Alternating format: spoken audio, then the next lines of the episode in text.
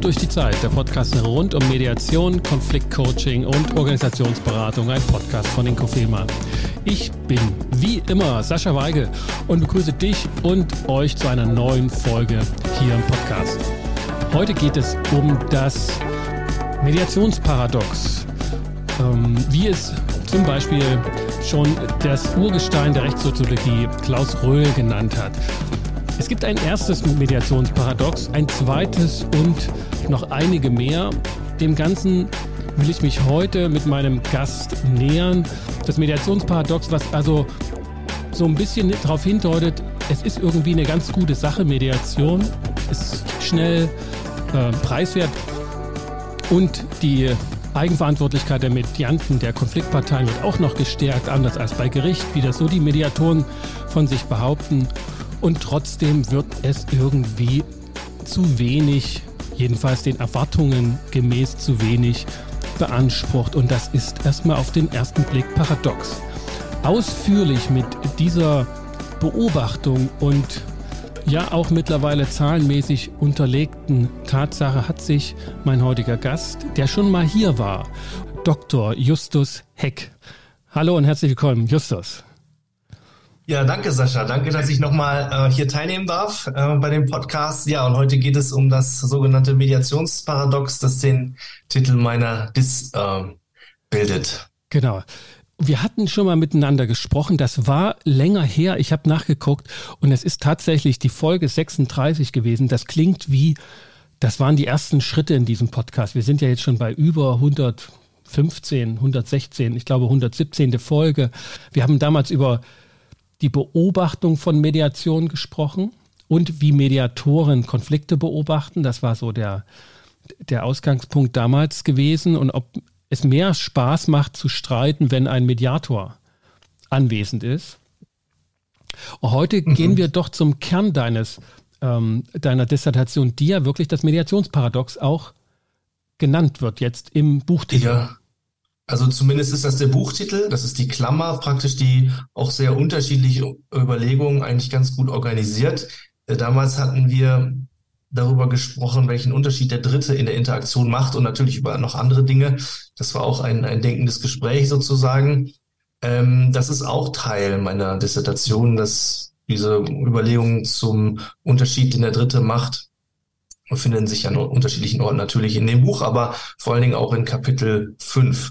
Mhm. Also wir haben damals, wenn ich das jetzt ganz kurz wiedergebe, ja. über Kapitel 5 gesprochen und die Ergebnisse, die ich bis dahin dann hatte und, und die ich äh, vorstellen konnte in dem Rahmen.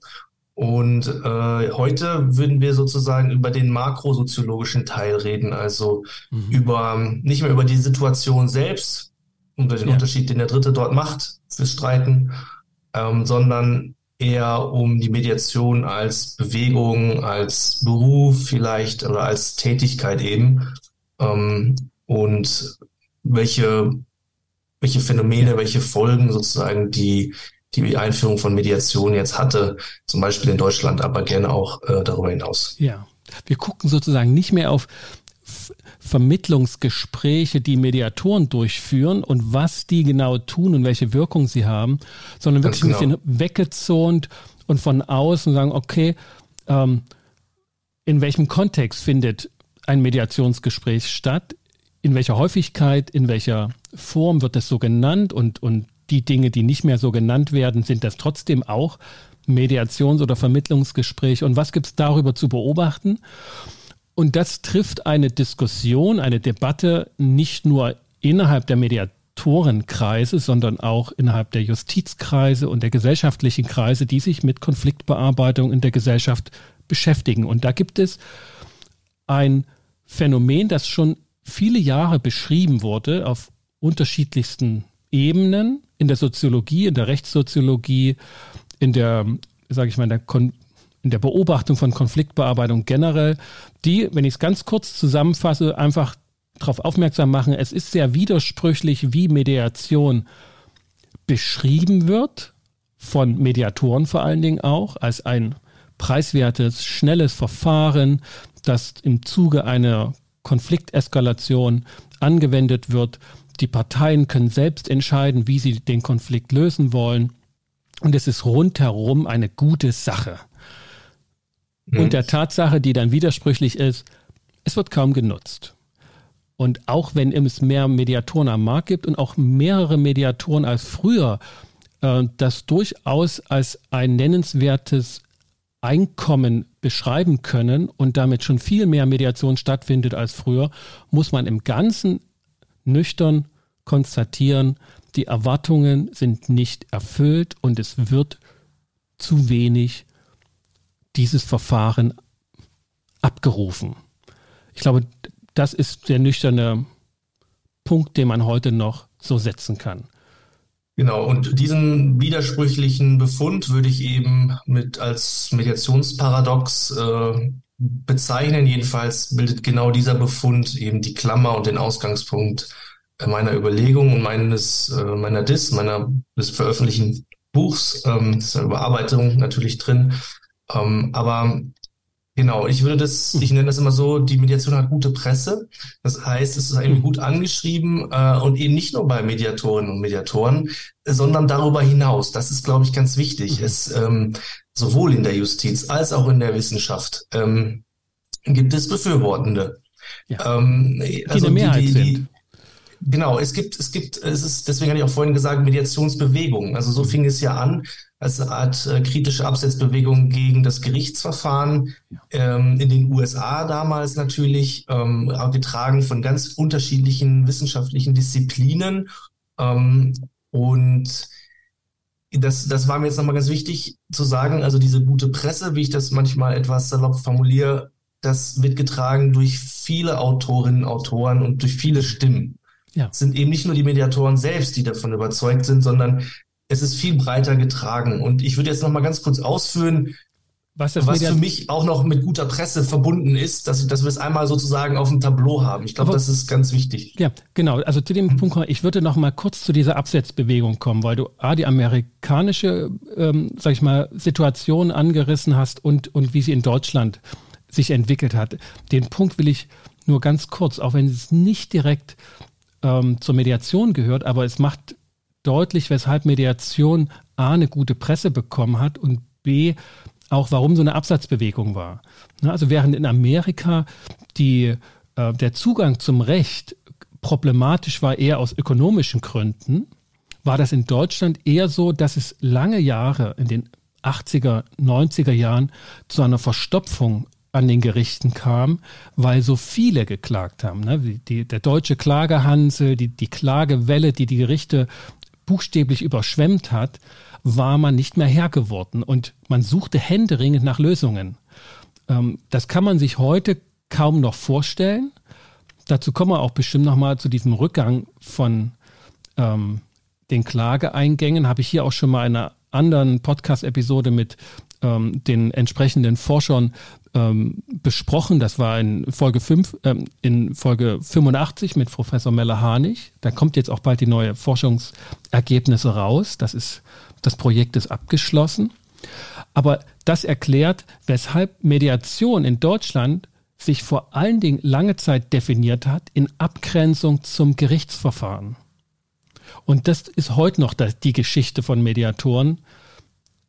Wir sind sozusagen mit einer Mediation in einem besseren oder eben sehr stark abgegrenzten Verfahren zum Gerichtsverfahren und ehe die Leute klagen sollen, sollen sie zur Mediation gehen. Das war das starke Narrativ. Und da kommt jetzt die gute Presse rein.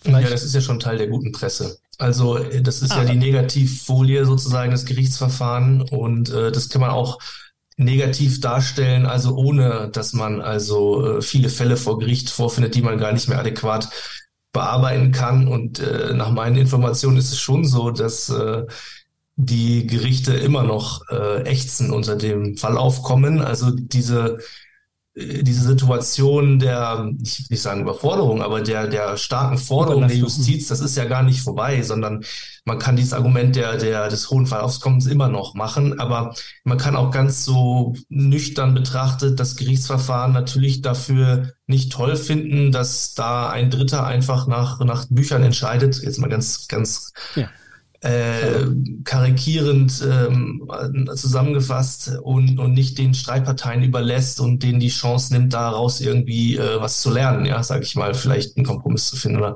äh, sich anders weiterzuentwickeln. Ähm, es gibt ja die alte Kritik der der Enteignung sozusagen des Konflikts. Der Konflikt wird den eigentlich weggenommen und dann machen Juristen sozusagen was daraus und am Ende eben der Richter entscheidet ähm, oder die richtende Person.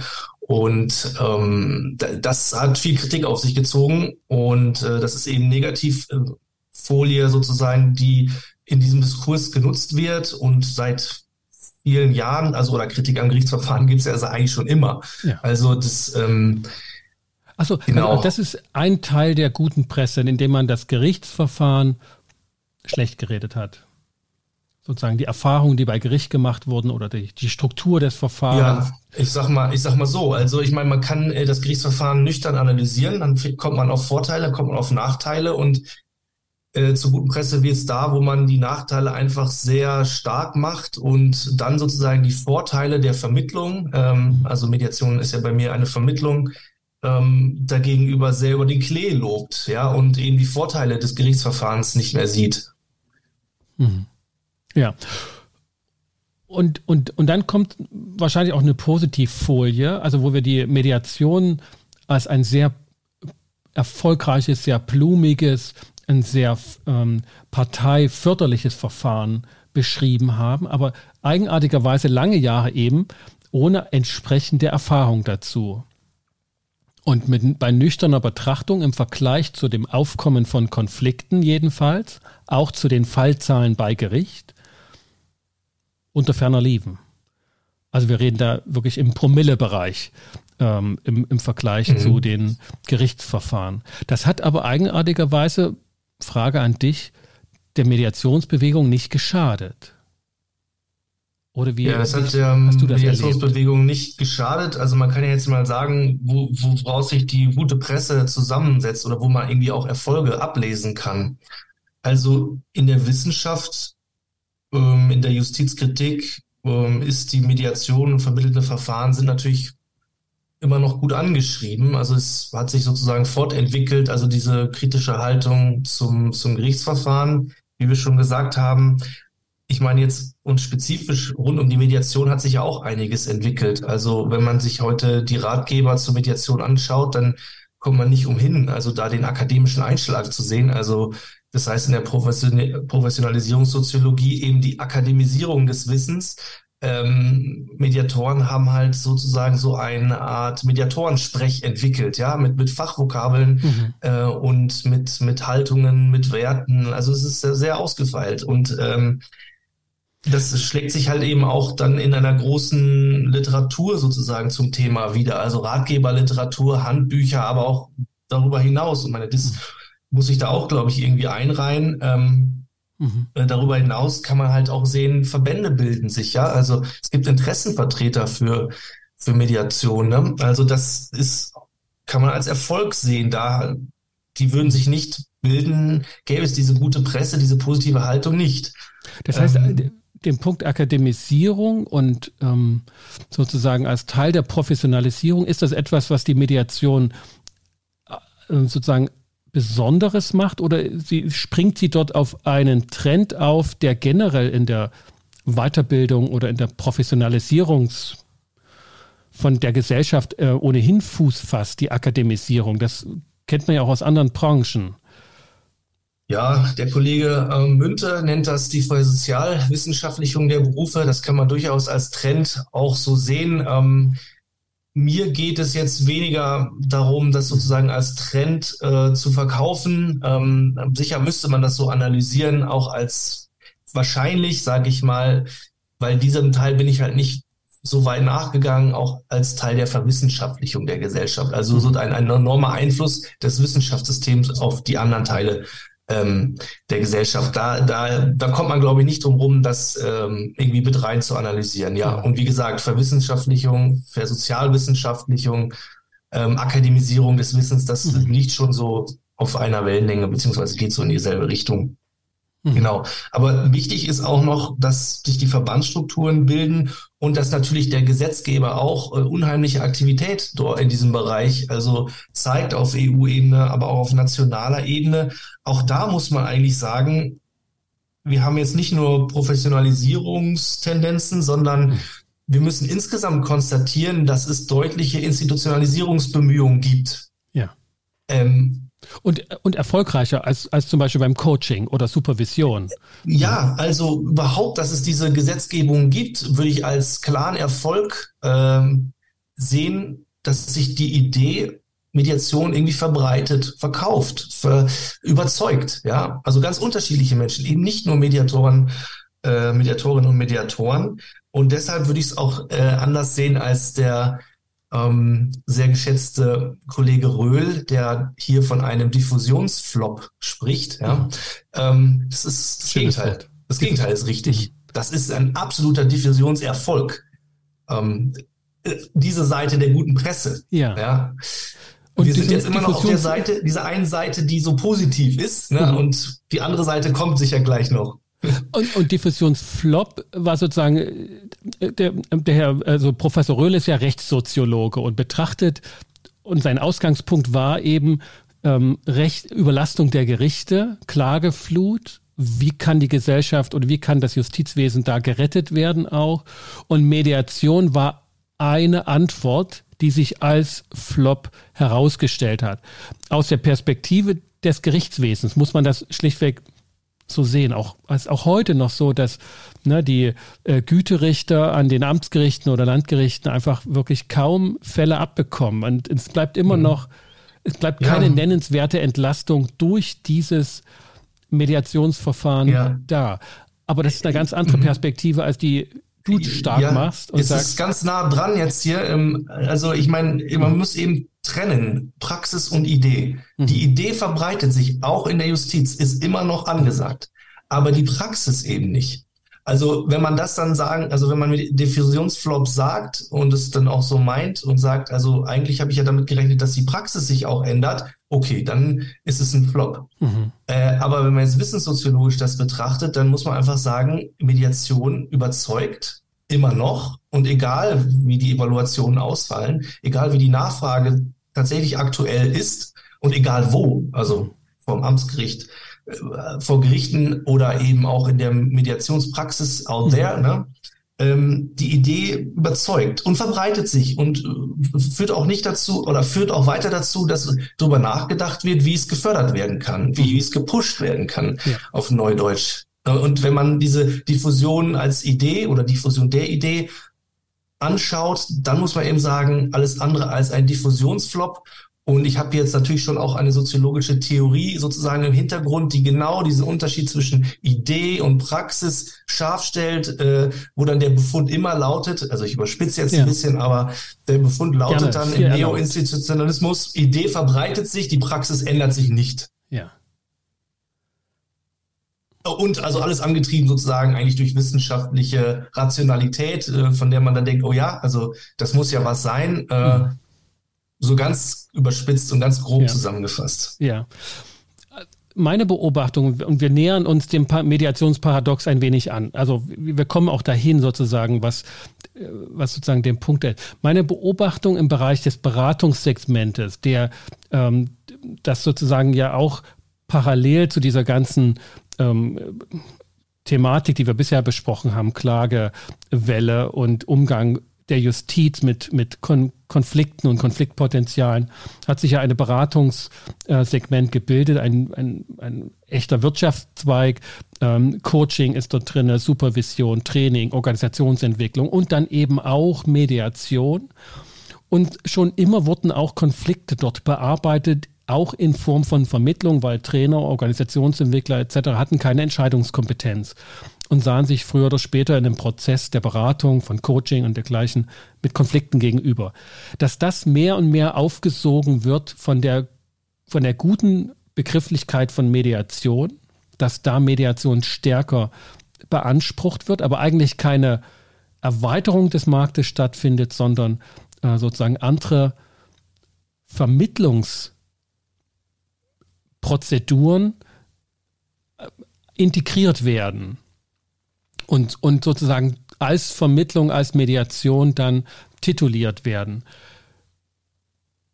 Ist das in deinem Forschungsprojekt mit Teil gewesen, auch sozusagen die Vermittlungsprozeduren in Blick zu nehmen, die man nicht Mediation nannte?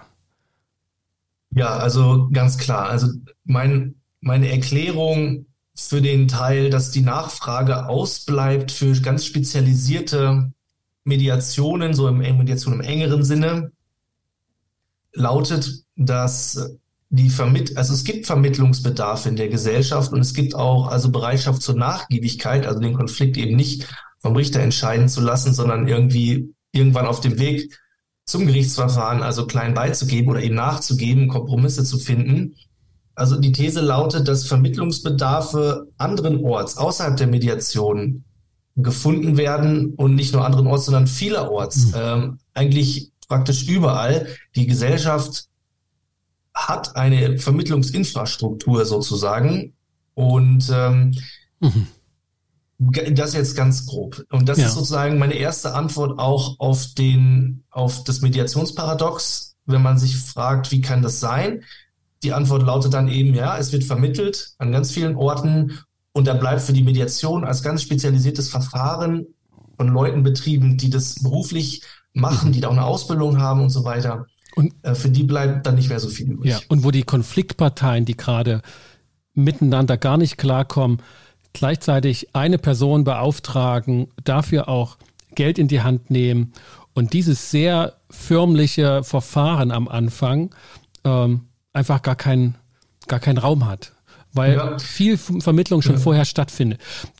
Es ist nicht nur das Geld, äh, also es gibt da mehrere Hürden, sage ich mal. Ja. Ich würde jetzt mal zwei Hürden äh, hinzufügen, die ich jetzt auch noch in meiner Dis stark mache. Mhm. Zum einen holen Sie eine unbekannte Person in mhm. doch ein relativ äh, privates Geschehen hinein. Also es passiert natürlich automatisch, wenn man jetzt vor Gericht ginge, aber das ist halt schon ein weiter Schritt, den Konflikt halt zu verrechtlichen. Ja. Ähm, und natürlich in unterschiedlichem Maße holt man auch jemanden ins Boot, den man nicht nur nicht kennt, sondern bei dem man auch nicht genau weiß, was er so an Spezialisierung eigentlich genau mitbringt. Mhm. Ähm, das ist jedenfalls der Fall, wenn man jemanden holt, der dessen Reputation man nicht kennt. Ja, also sie, sie sind, du kommst dann als Unbekannter und auch als nicht so richtig spezialisierter Konfliktmethodiker praktisch dahin. Also mhm. äh, wie gesagt, also. Der Begriff Konfliktmethodiker, der gefällt mir, weil der doch deutlich macht, dass man intuitiv nicht nach einem Methodiker Ausschau hält, sondern nach einem Koalitionspartner im Konflikt. Das hätte man ja da auch im Grunde genommen mit. Also neutrale Dritte haben auch sicherlich latent oder manifest die Funktion, die eine oder andere mhm. Position auch zu stärken oder zu einer gewissen Entfaltung zu verhelfen. Ähm, das wäre jetzt mhm. schon ein Thema Neutralität sozusagen. Das sprengt jetzt vielleicht ein bisschen den Rahmen. Worum es mir ging, mhm. ist, ähm, dass der Schritt zum Mediator, also wenn ich jetzt weiß, das ist ein gestandener Vermittler, der auch ganz viel, sagen wir mal, von, von Familienkonflikten versteht, weil der mhm. zufällig auch noch Therapeut ist, ja, und mhm. das seit 50 Jahren, ja, und er hat die ganze Straße sozusagen befriedet, die ganzen Ehekonflikte oder Familienkonflikte gelöst. Wenn ich das weiß, mhm. gut, dann sage ich natürlich, ja gut, dann, dann soll er es auch mal bei uns probieren, ja. ob, ob, der uns nicht okay. helfen kann. Ja? Glaubwürdig. Also, so erklärt sich, glaube ich, auch, dass es ein paar Mediatoren gibt, die mhm. praktisch für ja, schwierige Fälle oder die vergleichsweise oft gerufen ja. werden. Ja, Winner takes it all äh, Markt ist es schon. Es gibt, es gibt. Oder Matthäus-Effekt heißt das in der Soziologie, aber ja. Matthäus-Effekt im Sinne von alle gehen dahin. Ja, wer hat, dem wird gegeben sozusagen. und wer hat jetzt, der hat schon Fälle gehabt, ja, der, der, der hat dann äh, Reputation generiert dadurch, der hat Erfahrung gesammelt und das, das ging dann 20, 30 Jahre so und der ist einfach äh, sozusagen unser Mann, unsere Frau, ja. Ja, und dann, genau, dann will man den auch haben. Ja. Mhm. Okay, ich habe jetzt so, ich wollte noch mal ein bisschen zurückspulen, mhm. ähm, aber, aber es bleibt bei dem Punkt. Also einmal sagst du, die Hürde ist ähm, keineswegs nur das Geld, weil auch für andere Berater wird natürlich gezahlt und auch gerne gut, ähm, sondern es ist eine unbekannte Person. Man kennt sie also als Person nicht und das Thema Glaubwürdigkeit in der Sache kann der uns helfen. Das sind die Hürden, wenn man Mediatoren jetzt sozusagen anfragt, von denen man auch nicht weiß, dass die Konflikte schon bearbeitet haben. Ähm, und das macht es einfach, macht's einfach schwierig, um, Konfliktparteien die Einlass zu gewähren in mhm. die. Ja, also ich deute es an einer Stelle an, ähm, der Beruf des Therapeuten beispielsweise, der musste sich auch erst etablieren und gegen Argwohn praktisch erwehren, mhm. hat er heute aber. Und äh, ich bin, das wäre Spekulation zu sagen, die Mediation ist, hat, ist auch irgendwann so weit, aber sie hat mit ähnlichen Problemen zu kämpfen, also erstmal nicht richtig verstanden oder ernst genommen zu werden und muss dann halt andere Reputationsquellen auch anzapfen. Mhm. Also ähm, Reputationsquellen sind zum Beispiel äh, schlichtweg das Alter.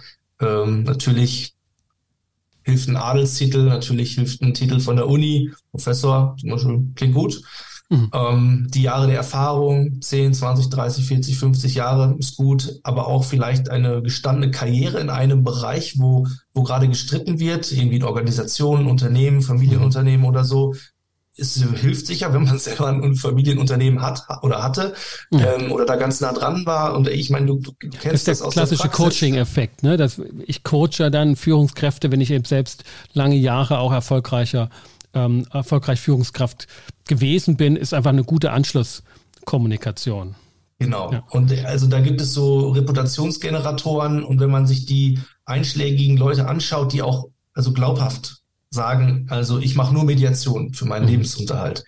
Ähm, da kommt einiges an Reputation dann zusammen. Das, ja. das kann man, das sieht man auf, auf den ersten Blick und du weißt genau, äh, so habe ich es auch hin, aufgeschrieben, also wenn man jetzt von der Uni kommt und dann noch eine Mediationsausbildung gemacht hat, dann ähm, ja, dann hat man es da ungleich schwerer, überhaupt nur an einen Fall zu kommen. Und man muss ja schon Glück haben, dass man hospitieren durfte, sozusagen auf dem Weg äh, in, oder in der Mediationsausbildung. Ne? Also der Weg zur Praxis ist, ist weit, ja. Mhm. Und der, der ist so, äh, wie soll man sagen? Selber eine Reputationsquelle, wenn man es geschafft hat. Ja, ja, klar. Also wenn ja. man dann drin ist und immer weiter und weiter, das, das ist schon, das, das schadet nicht. Mhm. Das, da setzt dann der Matthäus-Effekt ein, ähm, irgendwann sicher, wenn man sich sehr viel Mühe gibt, glaube ich. Also ich glaube, da braucht man sehr.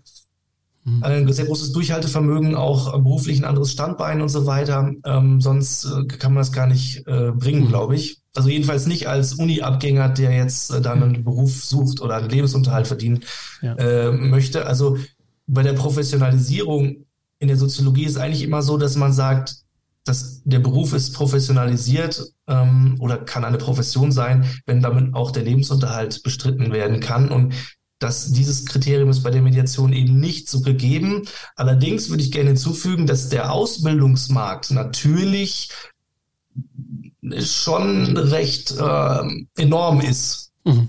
Ja. ja, also man kann zwar sagen, die Praxis selber ist jetzt vielleicht für einige wenige einträglich und für andere ist das eher so ein Nebenerwerb, aber da, dazu gesellt sich dann noch der, der Ausbildungsmarkt. Und ich denke, der ist in der Mediation auch gar nicht zu, nicht zu vernachlässigen. Mhm. Ja. Das ist jetzt auch noch ein Teil der guten Presse. Teil der guten Presse heißt auch, es gibt einen Ausbildungsmarkt, man kann mit Ausbildung Geld verdienen und es gibt auch genügend Leute, die das schätzen, also als Mediator, als Mediatorin ausgebildet zu werden. Ja, das ja. hat ähnlich wie im Coaching auch Effekte auf, auf ganz anderen Professionsgebieten. Ne? Also als, als Führungskraft, die in der Hierarchie äh, und Karriereleiter im, im Unternehmen ähm, zu bewältigen hat oder bewältigen möchte, dann ist eine Coaching-Ausbildung, eine Mediatorenausbildung auch immer Teil ähm, der eigenen guten Presse, dass man ähm, die nächste äh, Karrierestufe nimmt. Das macht schon auch einen Großteil der Ausbildungskandidaten aus. Ähm, zumindest kann ich das von, von mir und auch von Kollegen, die ich kenne, kann ich das sagen, dass da keineswegs alle dazu gewillt sind, den Beweis anzutreten, dass man von Mediation leben kann. Mhm. Ähm, genau. Das wäre auch nochmal eine ganz eigene Thematik, mhm. dass Produktmediation als ein sinnvolles ähm, Geschäftsmodell, auf den man alleine die Firma aufbaut. Das ist betriebswirtschaftlich, mhm. glaube ich, auch keine kluge Idee. Nicht, weil es zu wenig Fälle gibt, sondern weil der Kalender einfach so nicht führbar ist, wenn man bedenkt, dass Mediation immer sofort spätestens am nächsten Tag oder in einer Woche zum Zuge kommt, anders als beim Coaching, wo man einfach mehr planen kann. Mhm. Ich würde nochmal doch dorthin zu hin zurückspulen, wo du über Vermittlung gesprochen hast, weil mhm. mir scheint es schon, dass du da einen besonderen, weiten Begriff von Vermittlung hast, der, ich sag mal, unter Mediationsbewegung ähm, in der, innerhalb der Mediationsbewegung nicht so gefasst wird. Ne, da wird das vielleicht eher sogar beäugt, wenn da jemand in einem Verfahren, das nicht Vermittlung ist, nicht Mediation heißt irgendwie vermittelt. Ja. Und ich will das gar nicht despektierlich äh, nehmen, aber der Beispiel in der Diskussion in der Fachliteratur, der sich ja ergeben hat und auch vielen bekannt ist, ist das Thema Klärungshilfe. Ja, ein. Verfahren, das schon viel älter ist als das Mediationsgesetz, hat sich auf Konflikte natürlich auch gestürzt und waren da gerne auch äh, bearbeitet worden. Und äh, hat sich etabliert unter dem Begriff Klärungshilfe. Und dann kam es im Zuge der Verrechtlichung und der Vergesetzlichung zu einem Streit auch zwischen Juristen und Nichtjuristen natürlich, ist Klärungshilfe Mediation? Kann es subsumiert werden darunter? Und da ja. Wird so, also ne, ich will gar nicht auf die rechtliche Problematik eingehen, die sich mittlerweile wohl auch geklärt hat, sondern dass es Vermittlungsprozesse gibt, ob man die nun Mediation nennt oder nicht. Und die mhm. sind, weiß Gott, ähm, viel breiter gefächert und auch informeller als Mediation das fordert. Welchen, welches Verständnis hast du von Vermittlungsprozessen und was fällt da alles noch drunter, das jetzt ein Mediator vielleicht gar nicht im Blick hat? Ja, gute Frage. Also diese Antwort auf das Mediationsparadox, dass irgendwie Vermittlungsbedarfe bestehen und andernorts gedeckt werden, das steht und fällt natürlich auch mit dem Vermittlungsbegriff. Das ist schon ganz wichtig. Äh, natürlich habe ich jetzt einen anderen Begriff als die Mediationsszene. Ich würde aber schon sagen, das ist nicht mein Begriff, sondern ich dokte einfach an die gängige rechtssoziologische und auch konfliktsoziologische Vorstellung an, was Vermittlung ist. Vermittlung ist einfach die Intervention eines neutralen Dritten in einem Streit zweier Parteien ohne Entscheidungsbefugnisse zu haben äh, ohne, den Streit, ohne den Streit entscheiden zu können, wie ein Richter, äh, ohne aber auch, also ohne auch den Vorschlag, den er vielleicht hat oder den sie vielleicht hat als neutraler Dritter, ähm, durchsetzen zu können. Das ist so die, die gängige Vorstellung eigentlich in der Literatur. Genau, und wenn man das so sieht, dann findet man im Streitkontext, äh, wo gestritten wird, praktisch wo es sich aufbaut, in der Familie, in der Nachbarschaft, oder wo auch immer äh, schon Vermittlungsleistungen, äh, Dritte schreiten ein, spontan. Man findet aber solche Vermittlungsleistungen auch vor Gericht und dort mhm. gehen auch wieder Fälle sozusagen verloren für die Mediationsszene, weil im Zivilrecht zum Beispiel, aber nicht nur natürlich, die Richtenden da auch die Aufgabe haben, an zu jeder Zeit im Verfahren ähm, schlichtend da einzugreifen und, und Kompromisse zu suchen. Also ich, ich nutze die konfliktsoziologische, rechtssoziologische Sprache, um das zu beschreiben. Und da ist der Vermittlungsbegriff einer von, von mehreren auch. Also ja. die sich dann natürlich ganz stark unterscheiden von der, vom Vokabular und auch vom, von den Überzeugungen äh, in der Mediationsszene. Mhm. Und wenn ich mich, also und ich erinnere mich an unser Gespräch mit der Wirksamkeit von Mediatoren, wenn man sie beobachtet, was sie tun und das häufig ähm, die Regulierung des, der Konfliktparteien allein an der Anwesenheit sich festmachen, dann müsste mhm. man doch auch sagen können, was der Richter tut oder tun darf oder soll, ist gar nicht so sehr relevant. Sein Zuhören, seine Existenz ändert schon die Konfliktkonstellation, ähm, ja. sag ich mal, und die Bereitschaft, entgegenzukommen ne, oder so. Also die richtende Person ist eben auch ein neutraler Dritter, ähm, der einfach auch als Vermittler auftreten kann, wenn gleich eine Doppelrolle hat, Entscheider, Vermittler. Ähm, es sei denn, er tritt als Güterichter auf, dann ist die Entscheiderrolle natürlich wieder raus. Ähm, und äh, hat in diesem Fall auch ganz, ganz ähnliche Wirkungen wie ein, eine medierende Person in einem Setting, das Mediation heißt und dann ein ganz spezielles Verfahren ist und mit, auch in diesem ganz exklusiven Verständnis eigentlich von, von Mediatorinnen und Mediatoren. Mhm. Und ich würde jetzt mal sagen, ne, der, mein Vermittlungsbegriff ist extrem breit. Man kann damit aber auch ganz verschiedene Settings, Arrangements von Vermittlungen beschreiben, kann damit die Frage erklären, wo die Fälle ver verloren gehen sozusagen, äh, findet dann aber auch einen Ort für Mediation, jetzt so im empathischen, exklusiven Sinne. Ähm, Mediation ist nämlich glaube ich, in diesem Verständnis, ob die Praxis nochmal immer so aussieht, ist nochmal eine andere Frage, aber in diesem Verständnis ist es ganz nah an einem Vermittlungsverfahren, also an mhm. einem sehr ausgeklügelten Ablauf, strukturierte Interaktion mit klaren Beteiligten und ja. allen ist klar, was gespielt wird, mit so einem Ablauf, ne, mit, mit den Phasen und ja. mit Verhaltensregeln und Normen und ähm, Allerdings mit dem Ziel, und das wird vielleicht dann auch manchmal unterschlagen, einen Kompromiss zu finden. Und da schlägt jetzt wieder die konfliktsoziologische Sprache durch der Beschreibung dieses Gegenstands. Mhm. Auch wenn ich sage, Vermittlung kann ich mir als Verfahren vorstellen, ist das, glaube ich, eigentlich der Verfahrenszweck, einen, Kompromiss zu finden. Ja, also den zugrunde liegenden Konflikt in einen Interessenkonflikt zu transformieren und dann dort entscheidbar zu machen. Ja. Die Entscheidung kann natürlich auch so aussehen, also wir finden keinen Kompromiss, wir einigen uns hier nicht. Das kann natürlich auch ein äh, Outcome sein. Ja, und das ist manchmal tatsächlich so ein kleines Sprachbild nur, ne? ob, die, ob der Kompromiss so ein bisschen faul ist, weil man einen Schritt aufeinander zugehen musste. Und man manchmal denkt, wenn man einen Konsens findet, ne, in der Sprache der Mediatoren, was ganz Neues, ja. ähm, das ist auch nicht zu haben, ohne dass die Partei in ihrer, in ihrem, in ihrer Positionierung sich bewegen muss. Sie muss sich von dem alten Standort wegbewegen.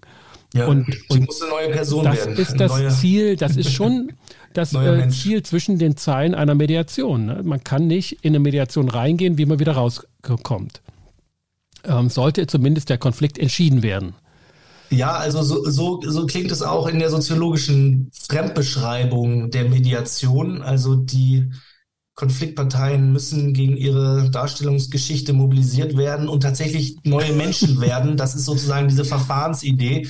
Man, man äh, verändert da sozusagen den Menschen oder die, die Streitpartei, wenn es mehrere sind, ähm, gehen da anders wieder raus, als sie reingegangen sind. Und, und ähm, genau, das, das ist sozusagen dann, wenn das Verfahren zugeschlagen hat und, und wirklich funktioniert. Und wie es genau funktioniert, das ist eben Kapitel 5 äh, in meiner Dis, ähm, das ist da sozusagen sehr, sehr breit äh, formuliert. Worauf ich jetzt aber selber noch mal kurz zu sprechen ja, zum Ende, wollte. da noch mal zurück. Genau, nochmal zusammenfassen. Also diese Vokabeln, die ich benutze, das sind sozusagen fremd, ist eine Fremdbeschreibung auch der Mediationsszene. Ich benutze eben nicht den Begriff der Mediation, sondern der Vermittlung. Ich spreche nicht von Konsens, sondern von Kompromiss. Mhm. Ich spreche von Rechtfertigung Neutralität, also Neutralität nicht wie Allparteilichkeit. Ähm, ich spreche von Nachgiebigkeit, nicht von Konsens oder irgendwie Selbsteinsicht mhm. oder sowas. Das ähm, scheinen mir die soziologisch angemessenen Begriffe zu sein, um, um das Verfahren und überhaupt Vermittlungsprozesse in der Gesellschaft zu verstehen, die ähm, ja das Problem haben sozusagen, dass sie die Exklusivität der Mediation natürlich unterminieren und ja. auch die Selbstbeschreibung nach dem Motto, wir brauchen hier keinen Kompromiss finden, sondern wir finden hier einen Konsens. Ne? Wir bringen den Konflikt eigentlich zum Verschwinden und lösen ihn zum Wohlgefallen aller auf. Ähm, wir haben einen Kuchen und jeder wählt eine Seite und isst die andere dann auch noch. Ähm, das ist ähm, Selbstbeschreibung. Ja, das ist ja. Selbstexklusivmachung, ähm, eine Distinktionsbemühung, eine Abgrenzung gegen alle Art anderer professioneller Zugriffe durch den vermittelnden, richtenden, durch, durch die Therapeuten und so weiter und so fort. Klärungshilfe auch äh, vielleicht nochmal als Stichwort. Schwierige, schwierige Begriffe ähm, im Bombardement. Ähm, liebe Mediatoren und Mediatorinnen, wenn sie sich gut fühlen, weil sie mit Mediation sich beschäftigen. Genau das ist der Punkt, der gerade gemacht wurde. Justus, habe ich dich da richtig verstanden? Äh, jetzt stehe ich mal kurz auf dem Schlauch. Äh, das habe ich nicht verstanden. Tut mir leid. Ähm, ähm, ja, die, du, du, hast ja die Abgrenzungsbedürfnisse an der Selbstbeschreibung gesprochen. Also mhm. inwieweit kann ich mich von, von anderen Methodikern abgrenzen? Und ähm, das ist ja das, was, was nicht nur Mediatoren, das machen auch andere Beratungsberufe ähm, sehr gerne, ähm, sich sozusagen aufwerten durch Abgrenzung. Ne? Also ja. man, man macht halt nicht das Geschäft der Vermittlung, wie das ein Richter macht. Ne? Der, der, der macht, der hat, der hat da Druckmittel oder die Führungskraft etc. Ja. Sondern wir sind da ganz eigen. Ähm, das wird häufig beschrieben, aber du sagst, dass ihr deine Beschreibung von Mediation unterminiert das, ähm, löst das auf. Das macht für den einen oder anderen Mediator vielleicht die Lektüre deines Buches zu einer leichten Enttäuschung. Mhm. Aber, und das ist der Punkt, Oder den Zumutung. ich. Zumutung, okay, ja. Mhm. Auch ein, ein, ein passender ja. Begriff ähm, mhm. in dem Zusammenhang. Aber ich ähm, fand es eben auch erleichternd, ähm, sich mit deinen Erkenntnissen und wissenschaftlichen Forschungen zu beschäftigen, weil es einen Druck nimmt, den man glaubte ähm, zu haben als Mediator, nämlich die Konflikte, die bei Gericht äh, sozusagen auflaufen, dass man die alle irgendwie doch bearbeiten können müsse. Aber man kriegt gar nicht die Gelegenheit, sondern mhm. ähm, es macht deutlich, wenn ich Mediation als Produkt anbiete, dann bleibt mir ohnehin nur ein kleiner Bereich, ein sehr ähm, an, an hohe Hürden geknüpfter. Und nur dort hat Mediation sozusagen bisher zumindest ähm, ähm, ein, ein Anwendungsfeld gehabt. Und das erleichtert schon in einigen mhm. Bereichen, ähm, sich mit diesem Paradox auseinanderzusetzen. Ja, also wenn ich da trotz der Zumutung helfen kann oder auch bestimmte Dinge erklären oder auch zu, zu einer anderen Art der Praxis inspirieren kann, ähm, finde ich das natürlich gut. Es ist so, dass ich im Gespräch bin, auch mit mit Mediatoren und Mediatoren, ähm, was man daraus ziehen kann. Es gibt ganz viele Nachfragen, natürlich verständlicherweise, wie wir jetzt ja auch einiges vielleicht schon auch geklärt haben oder jedenfalls angerissen haben. Also ich bleibe weiter sozusagen ansprechbar und im Diskurs und äh, würde vielleicht doch eins sagen, was vielleicht man auch aus der Praxis der Mediation kennt, dass wenn man natürlich sehr hohe Erwartungen an die Mediation Aktionen weckt, also Konsens statt Kompromiss, dass natürlich die Enttäuschungen auch groß sein können. Ja? Also was man sich auf die Flaggen malt und wenn man dann darauf angesprochen wird und das nicht einlösen kann, ist natürlich auch ein Problem dann natürlich. Ne? Und vielleicht ist das auch Teil des Rätsels ähm, Lösung, dass die Erwartungen unglaublich hoch sind an Mediation. Die einen sind dann enttäuscht, die anderen sind argwöhnisch von vornherein. Mhm. Das ist nochmal ein wichtiger Punkt zum Schluss. Justus, vielen Dank, dass du die Zeit dir genommen hast, die Zeit uns gegeben hast, ähm, mit dir dein Wissen zu besprechen und ja, uns hast teilnehmen lassen, auch an den Zumutungen, ähm, die sich ähm, kaum ein Mediator oder eine Mediatorin entziehen sollte. Vielen Dank. Sehr gern. Ich habe zu danken. Er hat mir wieder viel Freude bereitet. Gut, dann würde ich sagen, bis zum nächsten Mal, wenn wir wieder ein bisschen mehr Futter haben. Ähm, Sehr gerne. Eins wird ja demnächst hoffentlich auch veröffentlicht, nämlich die Entwicklung der Klageeingänge bei Gericht. Nach jetzt drei Jahren Forschungsarbeit dazu kommt bald der große Abschlussbericht raus. Er ist schon fertig, ich habe davon gehört, aber er ist noch nicht veröffentlicht. Und dann wird sich äh, nochmal ein ganz neues auch Datenfeld ähm, freilegen, was sich denn bei Gericht getan hat, weil es genau den Zeitraum betrifft, in dem Mediation vergesetzlicht wurde und eine Entwicklung genommen hat, äh, die wir jetzt auch in diesem Podcast äh, beschrieben haben. Mhm, klingt spannend. Justus, bis dahin. Ich wünsche dir eine gute Zeit und Ade. Mach's gut. Ich danke Hat dir. Hat mir Spaß gemacht. Ciao. Danke für deine Zeit. Ne? Gerne, du ebenso. ciao. ciao. ciao. Das war mein Gespräch mit Justus Heck.